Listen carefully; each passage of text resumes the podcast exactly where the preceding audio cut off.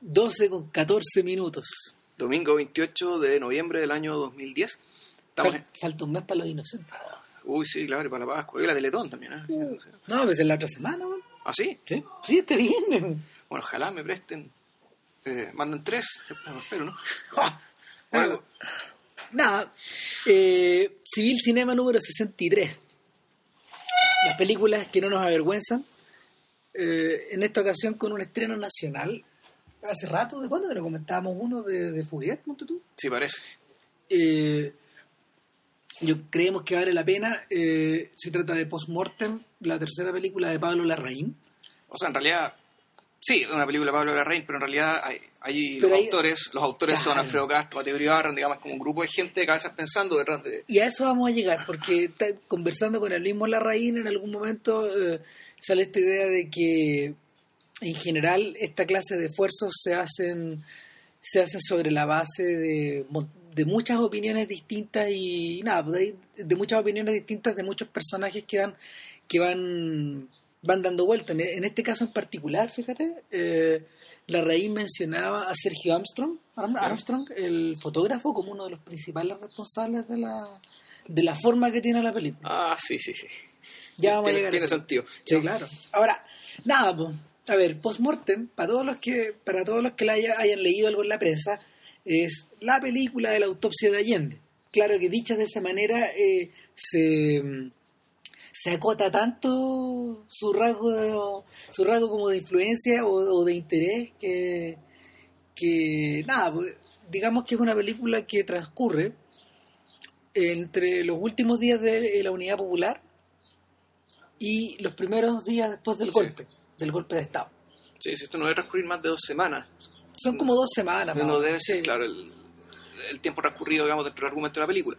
Ahora, a ratos me da por pensar de que Larraín utilizó, no, no sé si me la compráis, pero me da, me da por pensar que Larraín utilizó esta coyuntura, este, pero, pero en el fondo la, la, como que la hubiera plantado encima de un Chile como medio marciano.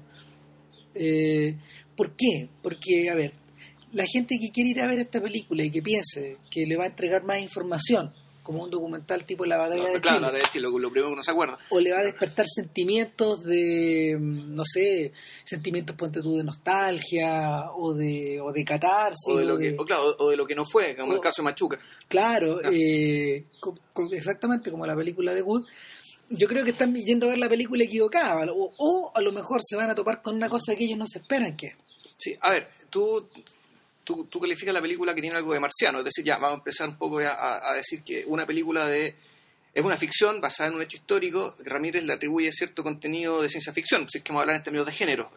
Claro, Yo le encuentro más bien un, un contenido, más que un contenido, una forma eh, media fantasmagórica, así como película, no sé necesariamente de terror, pero sí película de espíritus, donde hay cierta, hay algo como sobrenatural, algo, algo en que los personajes efectivamente no parecen humanos. Y eso va desde la forma en que hablan, pero sobre todo también la forma en que están iluminados. El, algo de eso había ya en Tony Manero, en esta, en esta idea de, de presentar la, la realidad chilena no como un crisol donde, donde tú puedes ver, no como un crisol, no como un espejo, no como un reflejo de lo que tú viviste, de lo que tú fuiste. Mal que mal todos pasamos Sí. por ahí. No, claro, esto era una abstracción Claro, o algo así. Tony Manero era una abstracción, era, era una historia muy encerrada sobre sí mismo, una suerte como de, de historia ficcionada o de, o de historia de ficción ambientada en esa época. No exactamente una película de época. Yo creo que, yo creo que hay que hacer la diferencia, por ejemplo, ¿no? Sí, Una, una película de época, una película de época o una producción de época, por ejemplo, en el sentido tradicional del término, es la serie Los 80, que la gente Claro. ve todos los domingos, ¿cachai? Que, donde, do- que, que está, que está facturada como para evocar nostalgia, que está facturada como para evocar identificación. Eh, mira, ahí está el televisor que yo tuve, mira, esta es la revista que yo leía. Claro, pero la nostalgia en sentido profundo, digamos, o sea, todas esas cosas son terminan siendo funcionales a el sentimiento de recordar lo que uno era en aquel entonces. Digamos, yo creo, que una buena película de época, una, película de época que pretenda, eh, que, que- quiera ser exitosa y que quiera aspirar a algo, tiene que en el fondo hacer que la persona que, la que vivió esa época recuerde quién era. Cuando estaba en aquel entonces. Recuerde, eh, se recuerda a sí mismo y, es un efecto muy potente que me imagino que es lo que explica el éxito de los 80, aparte de la calidad de la trama. Y, Por cierto. Pero el, fenómeno, digamos, que suele, los fenómenos, cuando suelen trascender ya la mera calidad del producto, sino que en realidad golpean eh, zonas que son que no son muy, muy, que no son muy frecuentemente tocadas, es por ese tipo de razones, por razones netamente emocionales y eh, naturalmente gatilladas por recursos muy legítimos, en el caso de los, en el caso de los 80. Yo a veces pienso, no sé, pues, en las películas, de, algunas de Torres Cola, por ejemplo, de todas. De la familia, qué sé yo, esas cosas así. No había amado tanto, tal vez que uno, uno, y eso es lo más potente, que uno sin haber vivido en esa época, eh, puede entender a la gente que ahí la vivió y empatizar con ella. Ahora, eh, eh, el cine comercial ha tratado, ha tratado y ha explotado ese formato de, muy buena forma, de la misma manera que lo hacen ciertas novelas históricas. Eh, sin embargo, cuando, cuando tú te sitúas en una época pretérita para hablar de otras cosas, la cosa, el asunto se transforma.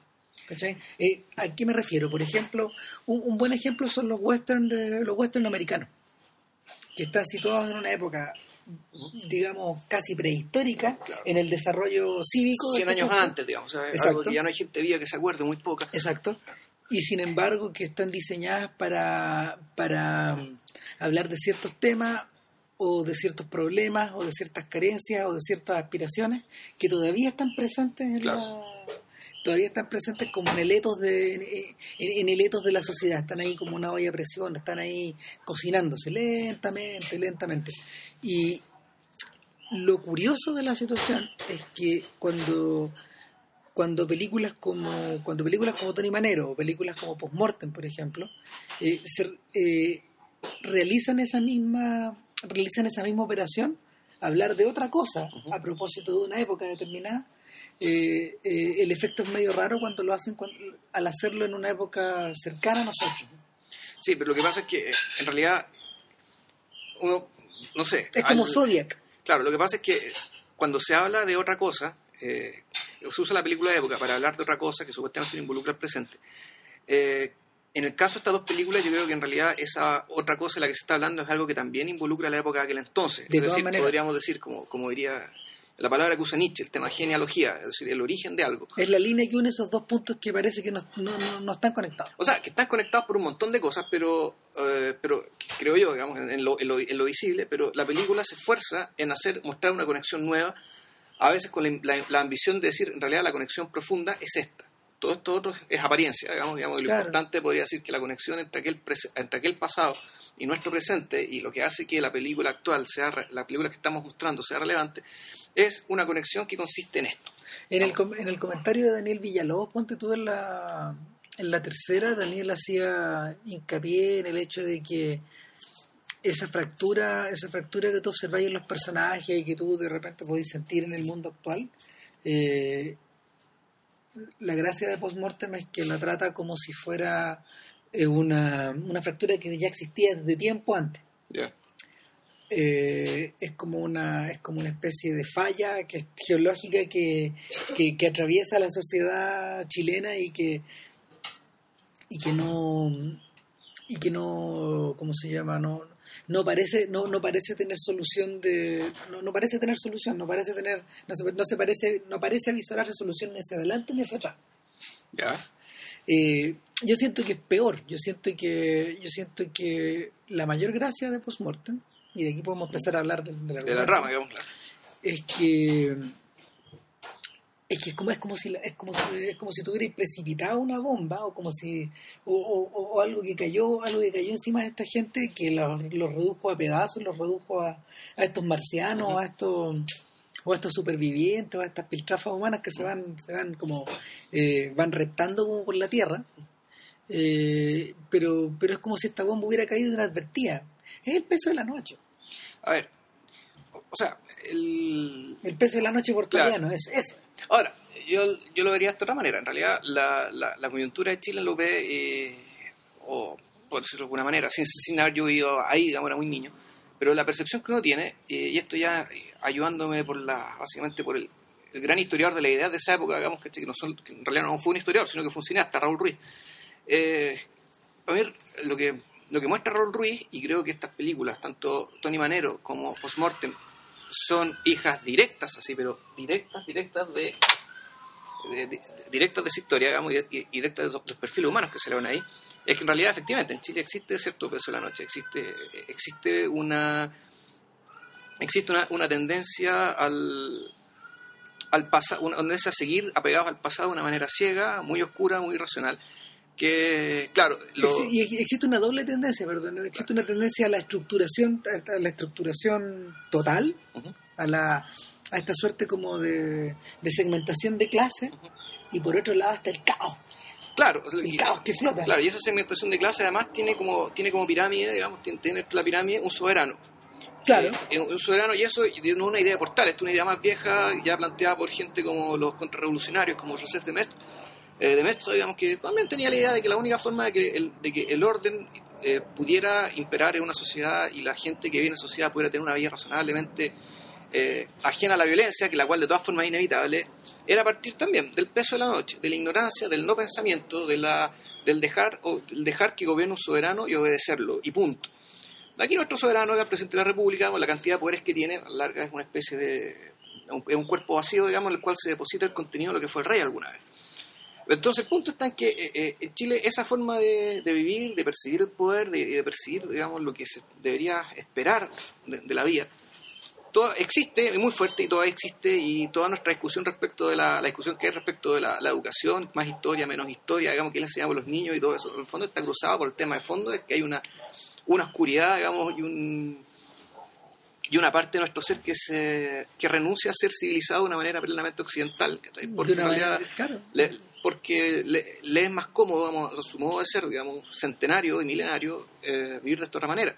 Entonces, ¿qué es lo que nos dice Raúl Ruiz? Raúl Ruiz nos dice que eh, pretender instalar el, discurso marxista, digamos, cabalmente en esta realidad es algo completamente eh, extraño, no necesariamente estúpido, digamos, que dado que había, había buenas razones para intentarlo, pero el engendro eh, el engendro es el imbunche nacional, digamos, el engendro es la UPE y su reacción, que igual de, igual de esperpéntica, digamos, que lo que fue nuestra dictadura y lo que vino después. Pero lo, interesante es que hay cierto tipo humano, cierto tipo humano de personaje no civilizado cuya conciencia viene desde la oscuridad más total y cuyas reacciones son completamente eh, impredecibles por lo mismo. Entonces, el, final, por ejemplo, la, explosión de violencia de Tres Tigre, que yo diría que el personaje del cual salieron estos que vienen que están, que están saliendo ahora, tiene que ver con eso, o sea, tiene que ver con un personaje, en cierto sentido, anómico, donde cuyas normas son normas tan arcaicas, tan violentas, que en realidad son inconfesables, pero que esas normas al mismo tiempo entran en conflicto, digamos, con los discursos modernizadores, digamos, en particular el marxista. Claro, el, Ruiz va más lejos, Ruiz va más lejos. En Palomita Blanca, de hecho, eh, llega a proponer que la sol, ni siquiera la discursividad marxista, la idea de discursividad está sometida a cuestión y está sometida al... El profesor hablando. Claro, ¿se acuerdan de la escena del profesor hablando? Eh, donde, el tipo en el fondo eh, comienza, comienza a elaborar un discurso y luego ese discurso se va ennubleciendo, se, se va nublando, se, se va se va poniendo más denso y se va poniendo y, y, de, de, pura densidad termina claro en la irrelevancia. Termina en la irrelevancia pero al mismo tiempo también. O sea termina mostrando efectivamente pura tiniebla. O sea pura, tiniebla, puro peso. En cambio por ejemplo el diálogo de exiliados cuando hace el mismo ejercicio pero con un argentino ahí perfila de esa manera digamos que puede ser simplista pero trata de perfilar la diferencia entre estos dos pueblos. El, el discurso argentino un discurso muy bien hablado muy bonito muy coherente en lo suyo, pero que al mismo tiempo es, circunlógico, digamos, y eh, es circunlógico y se da vuelta sobre lo mismo y en el fondo en realidad se valía a sí mismo y, fuera de ese discurso, digamos, la, verdad es que no hay gran cosa. Entonces, el, el, punto es que uno podría decir que eh, este tipo de personaje, el personaje de Tony Manero, Raúl Peralta creo que se llama, y, Mario. y Mario Cornejo, que es el personaje, el protagonista de Postmortem, ambos interpretados por Alfredo Castro, son de partida, eh, son personajes que vienen, digamos, desde una oscuridad muy vieja eh, incomprensibles, muy solos, eh, y que están metidos, realmente metidos, están metidos en medio de una circunstancia histórica tal que los hace actuar de una u otra manera. Eh, en el caso de, en, el caso de la, en el caso de se, se apela a la estructura de la traición, que es una estructura de la que vamos a hablar, digamos, ya más adelante, por otras películas que funcionan de la misma manera y que, cuyo efecto se genera de esa misma manera. O en el caso de Raúl Peralta, en que eh, él básicamente se acomoda el mundo a través de la psicopatía. Pero una psicopatía que también está dirigida desde, desde la perspectiva de los realizadores con un fin político también. Ahora, a ver, Post-Mortem es la historia de Mario Cornejo, este un sujeto, un sujeto enamorado de su vecina, Sí, que una vez una vedette, una vedette que anoréxica. claro, y cuyo, cuyos familiares tienen conexiones poli- unas conexiones políticas medias indeterminadas, No, no, es comunista. Acuérdate que Sí, la sí, manifestación. pero- él, el, el, sí, el pololo era comunista. pero da la impresión de que da la impresión de que es como una célula, da la impresión de que da la impresión de que es como un, sin- un, un brazo de un sindicato. Na- nadie te explica qué es. Sí se sabe que el pololo era comunista. Claro. Eso- y, y nada y que, y que el papá también el papá también está metido en, una- en, en- en- Claro. en un, en un tema en un tema como fuerte no sé pues en las discusiones del, en las discusiones laborales de su trabajo que aparente y bueno este, este- esta gente esta gente como vive vida de barrio Bueno, y pero- también tiene hermano chico como unos 12 años. sí exactamente. Eh, una cosa bien rara. O hermana. No, hermano. hermano Hermano. como que nunca como que nunca me quedó claro. El, el punto es que este sujeto este sujeto a ver, está- está- yo no yo no me atrevería ni a decir que está enamorado. Puede que esté obsesionado con esta mujer. La primera toma de la película una toma notable eh, lo muestran entrando el- lo muestran entrando al Bim Bam Boom donde, donde se supone que se presenta esta niña como parte Claro. del coro Claro.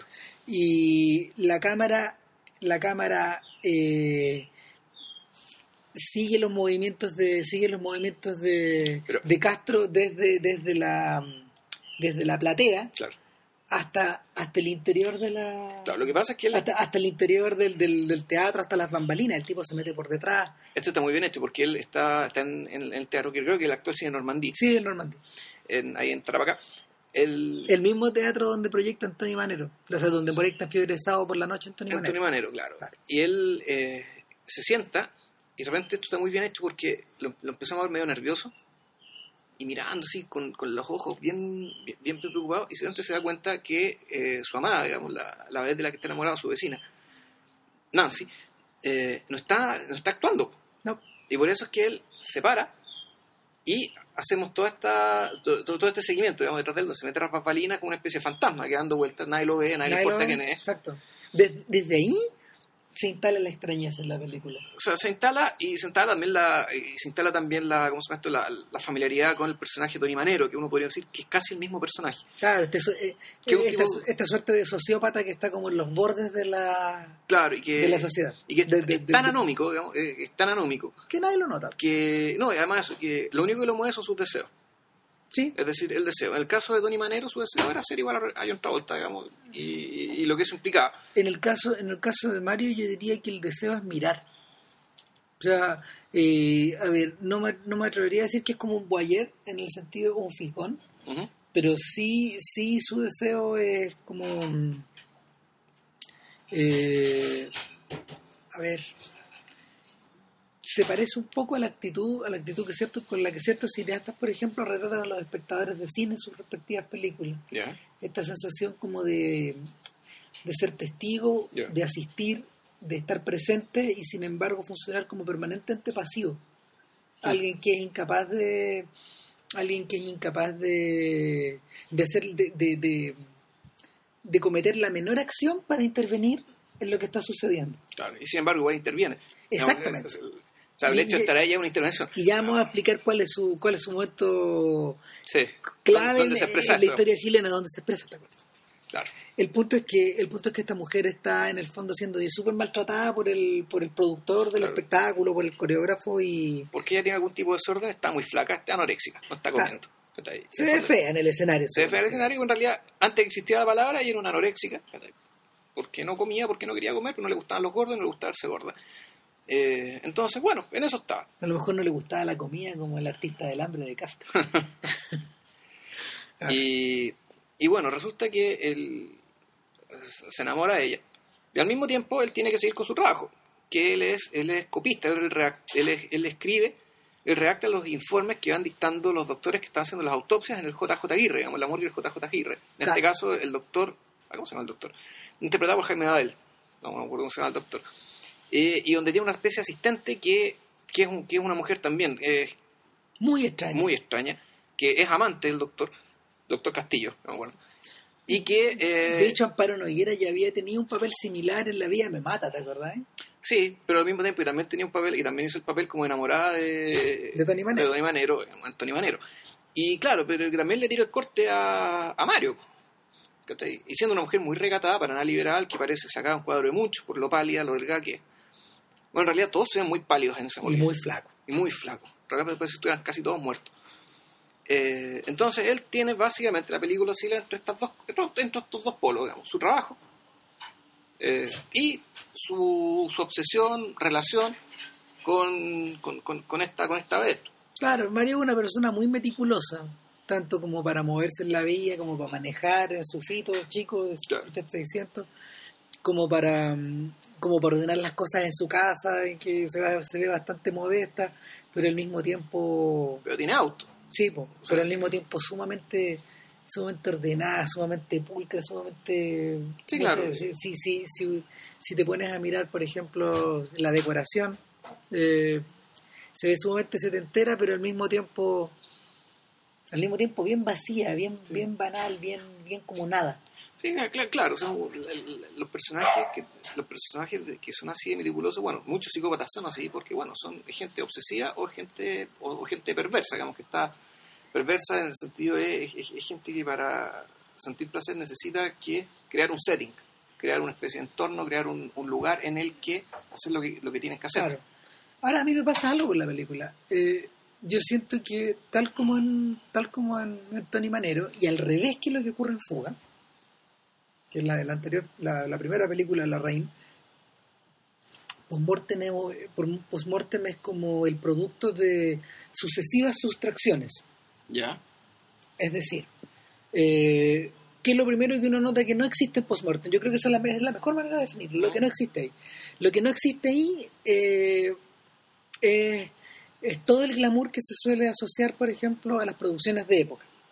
Es decir, se ve una protesta, pero, pero, pero se ve muy acotada. Eh, eh, no está no está presente salvo por el Bim Bam Boom no está presente toda la iconografía pop asociada al Chile pre Claro. pre dictadura O sea, lo- o sea, Bicho Larrea, digamos, y sus copiones. más o menos. Eh, en tercer lugar la presencia mediática tampoco existe No, no hay. está sacada Eh, en De cuando en cuando a veces están viendo una tele, como que hay un debate, qué sé yo, pero se escucha un, es un, es- murmullo, es digamos. un murmullo, exactamente, Claro. es un murmullo en la distancia, un murmullo en la cabeza de las personas.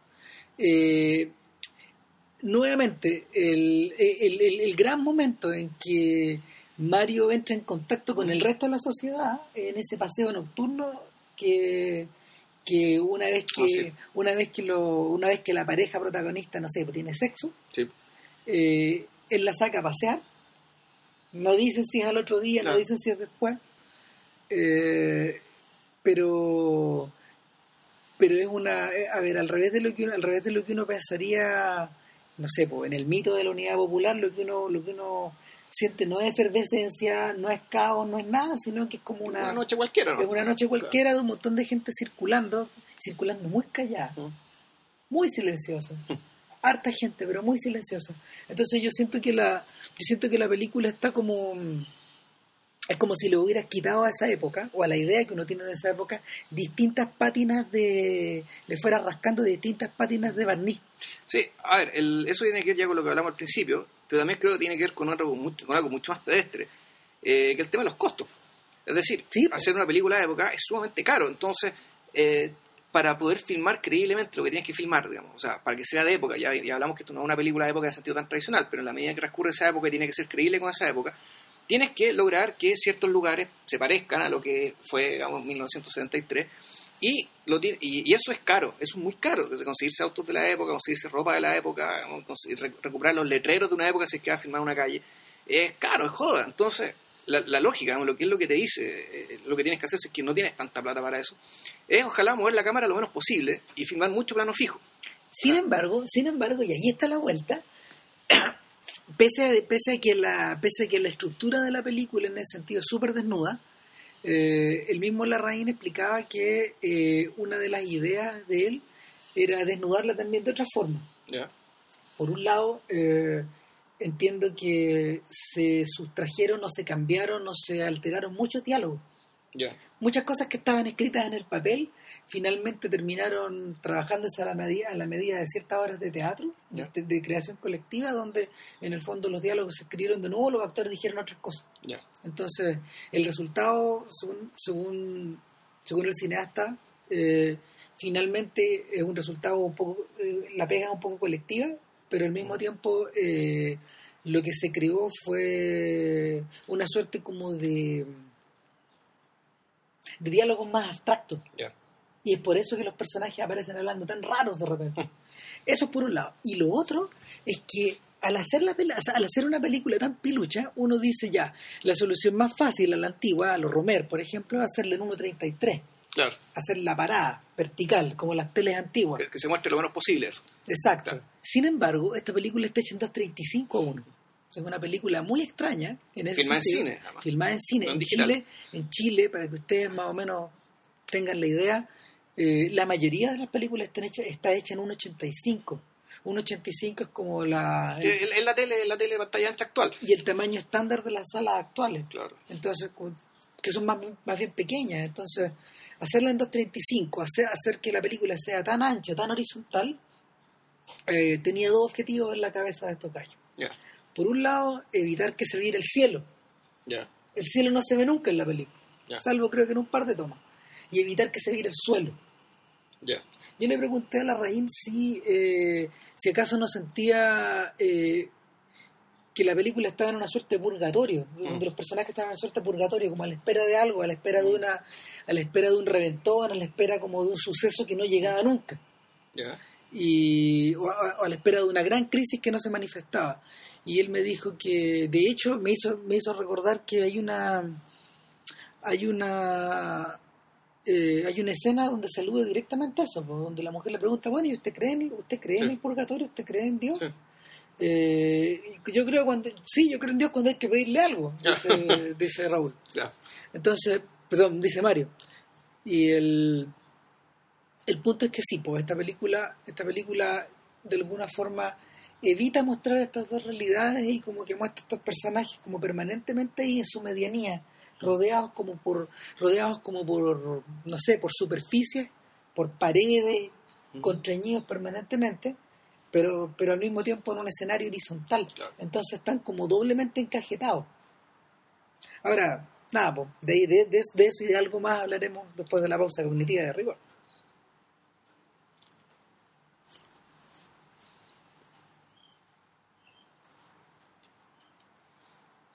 Eh, con Postmortem también pasa otra cosa que de un momento a otro como que el golpe llega y, como que no sé, pues el personaje principal eh, acostumbrado a estar, que acostumbrado a estar con su ritmo o a estar muy fuera de la contingencia o, o muy ensimismado, apenas se da cuenta el tipo, se está bañando. Eh, claro, de hecho, escuchan- es una, es- uno podría criticarlo desde la perspectiva de la lógica de la película. Claro. el que, claro, él se está Totalmente. duchando y entre- mientras se está duchando, con una ducha, ¿cuánto durará? Cinco minutos. Claro, Eh, hay una gran mocha afuera. o sea, afuera, en el fondo, allanan la casa de sus vecinos, se los Sí. llevan a todos, dejan la cagada y en cinco minutos. Entonces, entonces sí, bueno, pues supongamos que el tipo realmente se bañaba, o se duchaba mucho, o era tan autista que no, no, no pudo percibir, digamos, o, o a lo mejor estaba al otro lado de la casa, digamos. ¿cachai? O si es Y- el huevón, pues. o se hizo el gil, ¿cachai? O de hecho se hizo el gil nomás. Pero el punto es que mientras se está bañando, eh, eh, llega el golpe, llegan los milicos, ¿cachai? el mismo día, se escuchan los aviones, qué sé yo, y llega, allanan la casa, se llevan a todos, o sea, a todos los que estaban ahí. Él Claro. no sabe quién está ahí, quién no está ahí, pero se los llevan y en la casa no hay nadie, salvo un perrito herido de bala. Entonces, aquí Mario tiene como el, debe ser uno de los pocos gestos, eh, eh, tiene un gesto humano, digamos, tan gratuito como su gesto, tan, tan gratuito como todos los demás, a la larga. Eh, y se lleva el perrito al, al médico legal, digamos, a tratar de atenderlo, bueno, se encuentra que la cuestión está llena de muertos. que un día para otro su... que, que Chile se torce yo creo que yo creo que ese es el gran momento Por lo menos para mí el momento dramático, para mí el momento más dramático más importante. Sin embargo, la película la película está sigue desplazando ese momento un, rato más. Y en el fondo... O sea, no está llena de muertos. Hay más muertos que lo habitual. Claro. Entonces empieza a llegar cargamento, como si fuera cargamento de papa, bueno, cargamento de cadáveres. Lo primero que hace este gallo, que antes, antes para poder... Hay que, hay que, contar un poco más. Eh, previamente a esto, este gallo llega a un acuerdo con el dueño, de, con el productor del espectáculo ah, y le dice, yo necesito, así como si fuera un mafioso, yo necesito que Nancy vuelva a actuar. O sea, ¿cuál ciudadano Kane, digamos, va impone su voluntad o trata de imponerla. que yo le contesta bien pragmáticamente, mira, o sea, dame tu auto. Dame tu auto y conversamos. Y el tipo le regala el auto. No, lo peor, lo deja, lo, deja, y le pasa como si fuera cualquier cuestión, claro. Claro, y, y nada, y el otro día vuelve a pasar por ahí y el auto está, convertido en una pelota. Exacto, el auto está torcido. Entonces yo, de ahí uno queda con la sensación de que como que nos fuimos a dormir y al otro día amanecimos y Chile está torcido que yo creo que debe, debe haber sido la, o, o, que, o, con la espalda quebrada, yo creo que debe haber sido la sensación que mucha gente en el sur sintió con el terremoto. Ya. Eh, y nada, pues, que, el amanecer del otro día ah, temblando de todas maneras, claro, ya. Claro, claro, pero, pero abrir los ojos hay luz y resulta que lo que estaba ya no está. Claro. O lo que estaba está de otra forma. Sí. Eh, siento que Postmortem, creo, y creo que Postmortem refleja muy bien esa, esa perspectiva y, ahí, y ahí no, no intenta ser sutil la película, pero tampoco, tampoco lo maneja, tampoco lo maneja de una eh, de mala forma, eh, pienso que pienso que pienso que es más constreñida que Machuca en ese sentido porque Machuca como necesitaba despertar emociones como era un artefacto que funcionaba sobre la base de, de, esa mecánica eh, necesitaba por ejemplo mostrar el allanamiento de la población, al final. En este caso no. En este caso el todo es post facto. Sí, no, pues lo que pasa es que, bueno, Machuca también funciona sobre la, base de la revisión y el allanamiento era, había que mostrarlo porque había que mostrar la revisión. Claro. había que mostrar la, er, er, ese allanamiento es importante para la revisión con la cual termina Machuca. Claro. Eh, ah, no, acá, acá no. Acá básicamente, y eso pasa después. Entonces, claro, por una parte la, la, película empieza también a adquirir eh, tintes, también, de, insisto yo, como de película de terror, digamos, que cuando de a poco cada vez se empieza a llenar más de muertos, digamos, el... sí, la pantalla. y en algún momento hay una escalera llena de muertos, que realmente la cuestión parece... no uno... y, que ella sentís que ella sentís que la película no está haciendo no no no no, no está obedeciendo una vocación realista está obedeciendo es que quién te asegura que no fue así es que ahí está, este punto el, eh, yo creo que el momento... De hecho hay un Mario Cornejo en los créditos. Wow. Eh, bueno, lo, es que existe. Es que es el punto. No creo que haya hecho lo que hizo en la película, digamos. No, no, no, pero... no, no, yo creo que le compraron su historia o, trabajaron con él en algún, nivel. Pero a qué me refiero? No es que no es que uno no, es que uno diga no, no es que los muertos no fueron ordenados de esta manera.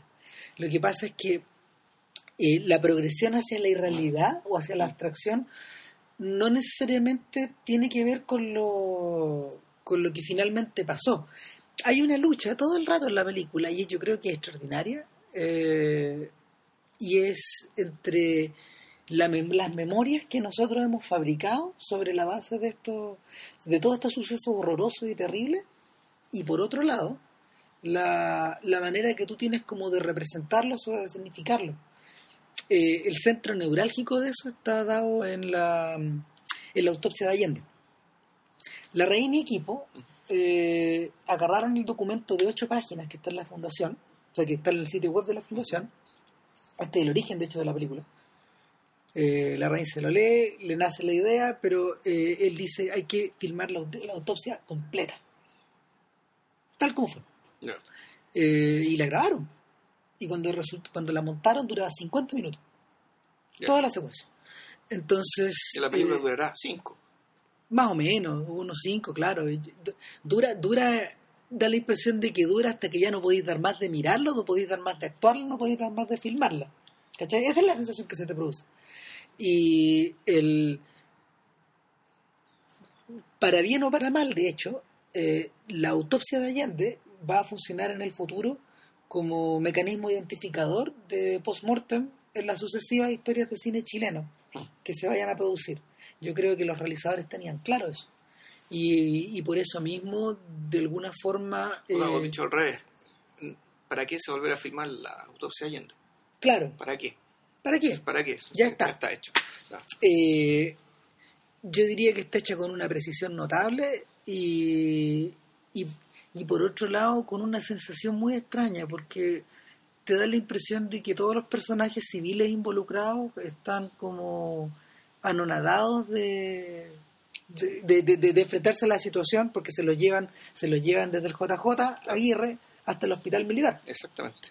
Eh, el frontis del hospital militar que está igual ahí en la calle Holanda, eh, eh, eso mismo. Ese, ese, y de hecho, de hecho, eh, el equipo filmó en la misma pieza, que es como Hitchcock en El hombre equivocado, en la misma pieza y con una camilla similar. ¿cachai? El- entonces, entonces lo que lo que ocurre ahí es que cuando tú cuando tú eh, representas una situación que ya ya, ya ocurrió realmente, eh, cargándola más aún, cargándola más aún eh, en el lugar, en el mismo lugar y, recreándola de la misma forma, eh, lo que tú, lo que tú generáis son como dos reacciones. Una, y están reflejadas muy bien en la película, una es la reacción que tienen los civiles, que para ellos este, esto bordea casi con la irrealidad, porque en el fondo No, porque lo que pasa es que hay una escena antes donde te, te hacen, te dejan claro que todo el personal médico del JJ eran, o sea, no todos, pero todo el equipo que trabajaba con el doctor y sus cercanos eran todos allandistas. Claro, Todos. claro. Entonces, en el fondo están, est- están digamos, haciendo la autopsia su propio sueño, a, la, a su propia quimera, digamos, a, a- aquello lo- en lo que ellos creían. Y uno podría entonces comparar esta escena, aunque es distinto, pero la función es muy similar a cuando queman los chanchitos que está ahí en, en Machuca. Por ejemplo, básicamente ya aquí confesemos que esto no resultó, esto se acabó, fracasó el experimento, hay que destruir lo que queda y queman los chanchitos. Y aquí es como lo mismo. por otro lado, eh, ellos no están solos adentro en esa pieza, están rodeados de militares. Pero esta esté la Junta de Gobierno. Claro, por cierto. Ahora, eh, la sensación que tenéis que emana de los militares es que ellos tienen muy claro cuán real es. Al revés, ¿Cómo? ¿cachai? Si, si, para si para los civiles esta situación bordea lo irreal, porque nada, pues, estáis haciendo la autopsia a un, a un, a- a un presidente, a- de hecho, tú mismo lo decías, y pues esta, esta, esta, esta suerte como de figura imperante, Ya. a esta suerte como de, de, de encarnación de los ideales patrios, pero al mismo tiempo de todos los atavismos eh, relacionados con el poder. Y por otro lado están estos otros sujetos que muy pragmáticamente ven el problema, lo atacan, lo solucionan y lo dejan en la mesa. Claro. ¿Cachai? Ahora, con todo el respeto y solemnidad que corresponde por ser un presidente, todo, todo, todo, eso, digamos. Claro, claro, pero, pero en el fondo está, está lo que tú decís, pues está, está esta especie de dicotomía entre, entre lo irreal y lo real, y entre las ilusiones y el pragmatismo. Mm. Y eh, se enfrentan, se enfrentan de una forma tan violenta que eh, ni el propio, ni el propio Mario, ni el propio Castro, digamos, ni el propio, ni el propio personaje de Castro puede trabajar bajo esas circunstancias. Sí, claro, pero hay, una explicación y eso tiene, eso tiene que ver con una explicación distinta. Claro, creo yo. pero lo está, bueno, está, está volcado ahí sobre un objeto, porque el tipo le pasan una máquina de escribir, a él que ha trabajado No, lo, lo que el SAC- eléctrica. Claro, una eléctrica, entonces no la sabe ocupar. Entonces el, el doctor va el doctor va diciendo la autopsia eh, y él no escribe nada, porque no puede, la máquina se le da collera, literalmente Claro. no la puede manejar. Claro. Entonces traen un, Pierde el control. traen un milico, digamos, y claro, le da la impresión de que él básicamente está muy afectado.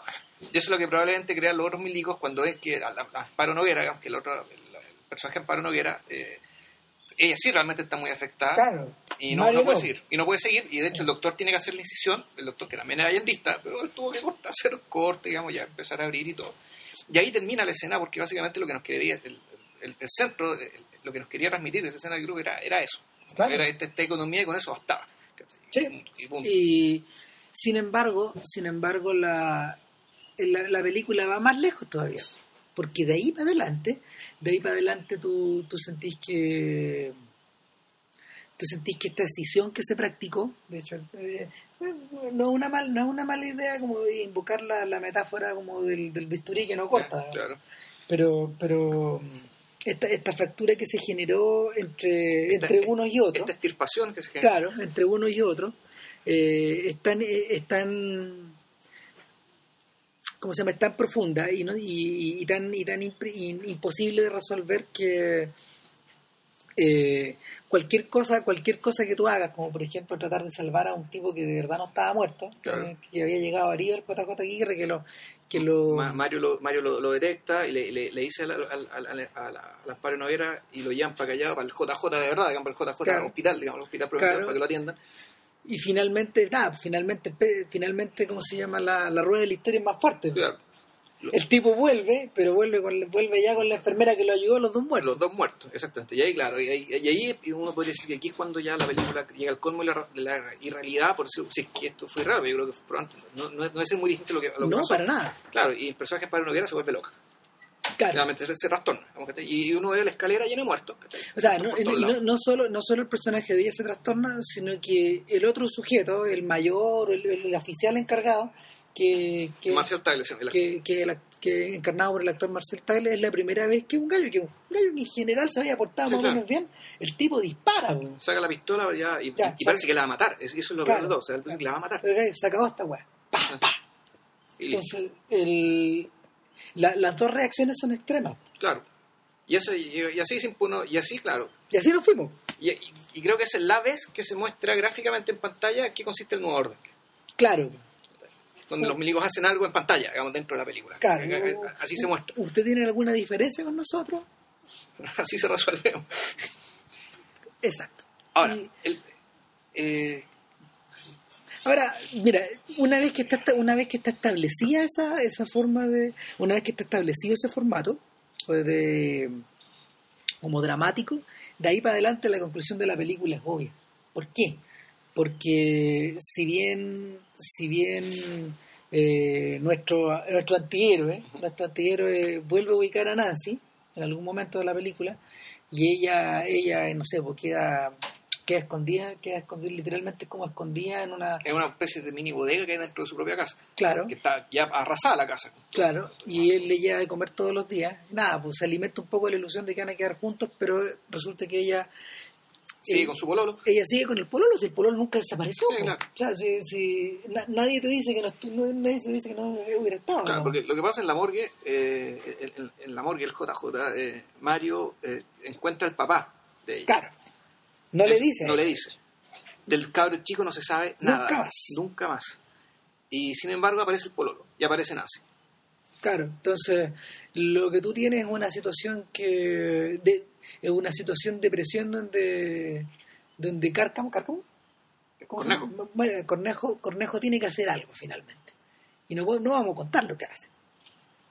No, no, Es que- o, o- o- o sí, Eh, a ver, lo que pasa es que el, yo creo que es bien importante, no sé si contar lo que hace, pero sí decir que eh, aquí esto funciona sobre la base, insisto, de la palabra de la traición. Y uno podría decir que hay muchas películas, o sea, hay hartas películas que eh, en realidad su, su impacto se debe a que te muestran la, la historia de dos personajes que tienen un vínculo, arman un vínculo, se profundiza ese vínculo en lo existencial, ideológico, político. por más extraño que parezca el vínculo también. por más extraño y pero en algún momento un personaje por, por la coyuntura histórica tiene que romper el vínculo o una histórica para salvar el pellejo por razones más mezquinas todavía tiene que romper el vínculo y Machuca por ejemplo es eso Sí, o sea Machuca cuando va y dice le dice al, milico oiga míreme yo soy de estos así que dele duro para mí deje- déjeme irme eh, déjeme allá. Eh, bueno eso es una traición digamos. lo que pasa en la lengua de las mariposas.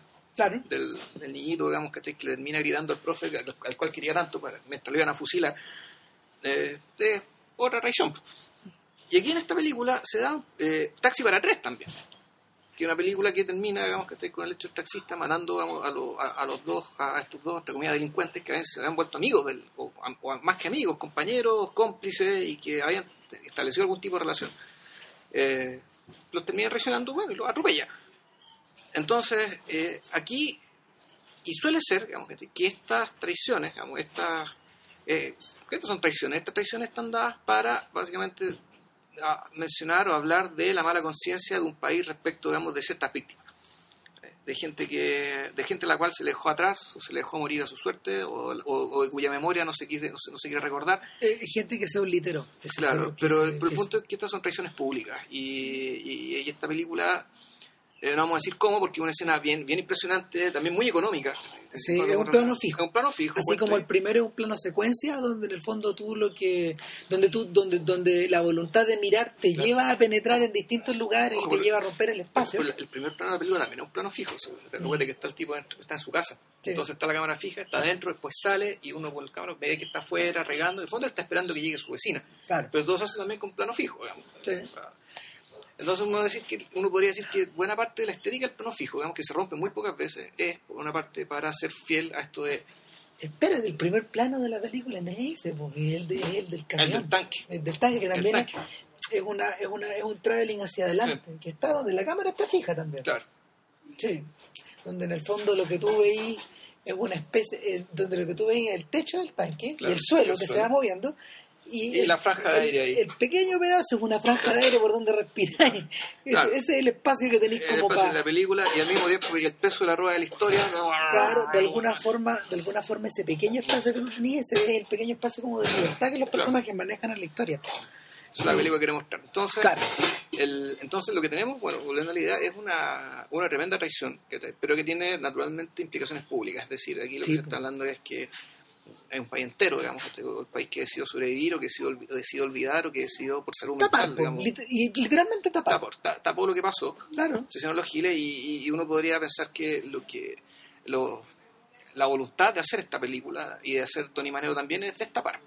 Sí. Es básicamente deshacer digamos, este gesto de traición pública y lo que es bien también comprometido de parte digamos, de, de- de un director que bueno que es hijo de un senador de la UDI.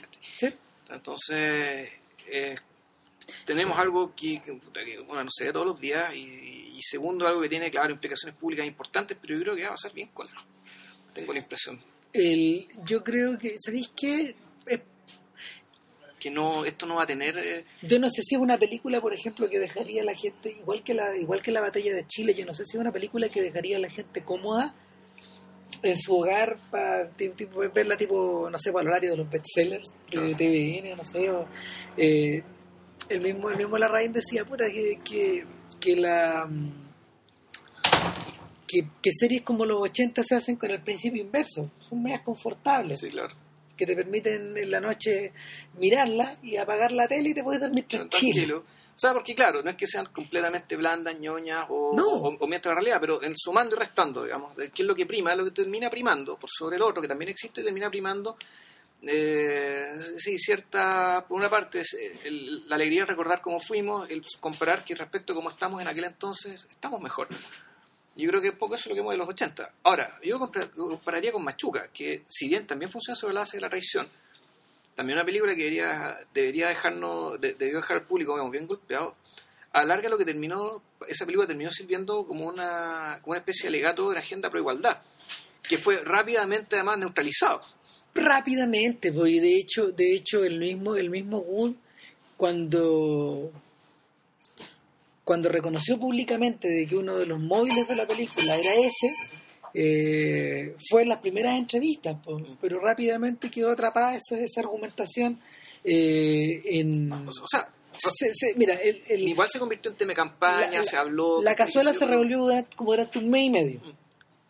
Pero, pero después llegó la edición en DVD y, y todos vieron y todos vieron a Machuca, todos terminaron por ver a Machuca como el Open Colores, Ya. por decirlo de una forma, no sé, o sea, súper, súper, súper simplista, pero, pero así.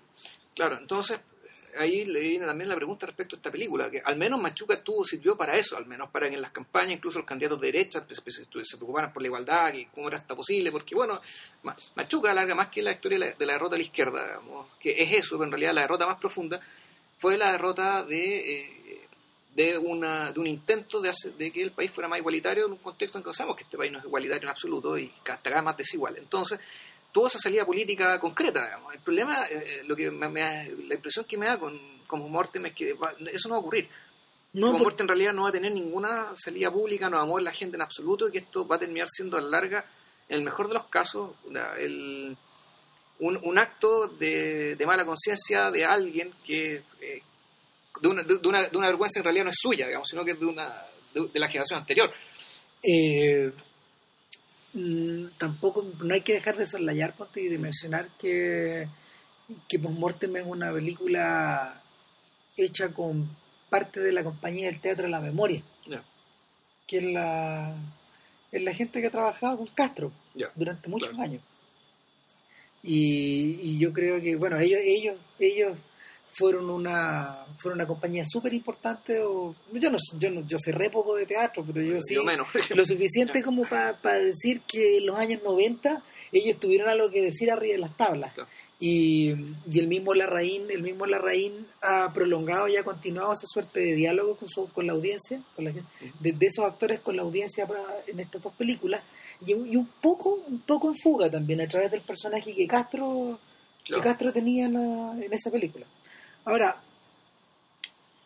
este gallo, este gallo estaba comentando de que tiene, tiene, tiene ganas de cerrar esta suerte de trilogía con otra película más. Ya. Pareciera que puede, puede que sea una película ambientada en época democrática, en los 90. Ah, qué raro. A mí, a mí me habría interesado que fuera al revés, que fuera más, no fuera más atrás. Más atrás. Que fuera, en fondo, a la, entre comillas, la Belle Époque, la, la, la Belle Époque nuestra, en fondo. Pobre y todo, que era que fue, claro, los años 60, digamos, y el, y el germen de esto. Ya, que dado que la película va para atrás. Es decir, primero nos encontramos con el, el psicópata de la dictadura, digamos, que al igual que el Chile nuestro, el, el Chile de aquel entonces, eh, mataba con, con tal de ser lo que no era, claro. de ser Tony Manero, en el fondo. ¿cachai? Después tenemos a este otro personaje ¿cachai? que en medio del golpe, digamos, hace lo que hace, digamos, no va a decir que... Entonces, ya, pero vamos a la raíz, vamos más atrás todavía. Pero bueno, no sé, es decisión del obvio. Eh, nada, a mí, me, a mí me interesa porque de alguna manera rescatáis, rescatáis como momentos históricos observados desde otros puntos de vista que, que en general no suelen no, no suelen estar presentes ni en el diálogo cinematográfico y, ni en el literario tampoco y que menos en el diálogo público No, claro. Ahora, nada, eh, vayan a ver Postmortem. No es una película como de día viernes. Eh, de, de, no sé, pues esta, tipo, tipo Inception, no, no sé, háganse, Harry idea, Potter. háganse la idea que va a doler. Sí, pero que Pero pero, que que, vale tiene, la pena. tiene, tiene recompensa inmediata y tiene recompensa con el paso de los días también sí, sí, la película, ojo, la película crece bastante con el paso de los días, mientras más uno piensa en ella. o sea la, eh, es, una presencia que es una presencia que está ahí y que efectivamente la- las cosas que uno le, puede- le, pueden un poco molestado hacer un poco de ruido digamos terminan en el fondo de- desapareciendo eh, comparado con lo otro digamos, con el tremendo aporte ahora yo sigo pensando que el funciona mejor Tony Manero por el hecho esto de, de- de seguir la progresión de un psicópata. digamos, y en ese sentido, el- esta película tiene, tiene cierto- para mí tiene un poco más, más de armazón. Pero El- visualmente me gusta más esta. el comparto Tony Manero Tony Manero de hecho Tony Manero de hecho alcanza no sé pues, unos niveles inspirados por ejemplo o sea unos niveles de inspiración bastante grandes especialmente fíjate no sé pues bueno en, en todas estas secuencias que tenían que ver con la con la inundación, como de por ahí, pues, las inundaciones del 82, 83, tú tenías la sensación de que en el fondo este diluvio que está cayendo es una especie como de sábana que se echa encima de la gente y, que no, y no para nunca, y no para nunca, y no para nunca. O, o no sé, pues esta secuencia donde, donde, el, donde el protagonista, en vez de en vez de armar el en vez de armar este piso de vidrio en, en, el, en el local, lo termina armando en la pieza, ¿cachai? Eh, son momentos que yo no había visto en el cine chileno. Ahora, por otro lado, la forma en que está filmada esta película eh, evoca bastante eh, evoca bastante a la de ciertos cinearte como de los 70 y los 80, bien europeo. Oh, bueno, en realidad las dos películas uno podría decir también que se parecen a, a la película esta, la película rumana del los, los cuatro meses, tres semanas y dos días, que es la que yo he visto, digamos, que, que, que es un gesto muy parecido a esto de, eh, de hacer de una época una abstracción, de una abstracción que en cierto sentido está muy pegado a la cabeza, digamos, de quien la sufre. Claro, En este eh, caso de la... en, ese- en ese sentido también tiene algo en común con Días del Eclipse, esta película que comentamos la semana pasada, que no solo por sus elementos como de, de, de- de trasladar eh, de trasladar sucesos reales o sucesos sucesos que ocurrieron en un determinado país a, a una ficción que parece sacada, no sé, o o un cuento de terror o un cuento de de, ciencia ficción, claro. claro, o un cuento sci-fi, eh, y que sin embargo mantienen la capacidad para seguir eh, hablando o refiriéndose eh, eh, en términos cercanos a esos hechos respecto de su audiencia. Nada, No, vayan a ver, la dura, en serio, vayan a ver la película Sí. eh, y, Ah, ¿cómo, cómo- y no la pirateen, no sean vacas, vayan, vayan No, al claro. cine. de- de- de- Harry Potter va a estar en cartelera alto rato. Así, así, sí, aguántense y, y eso. ya, nos Ya, vemos. Que estén bien. Chao.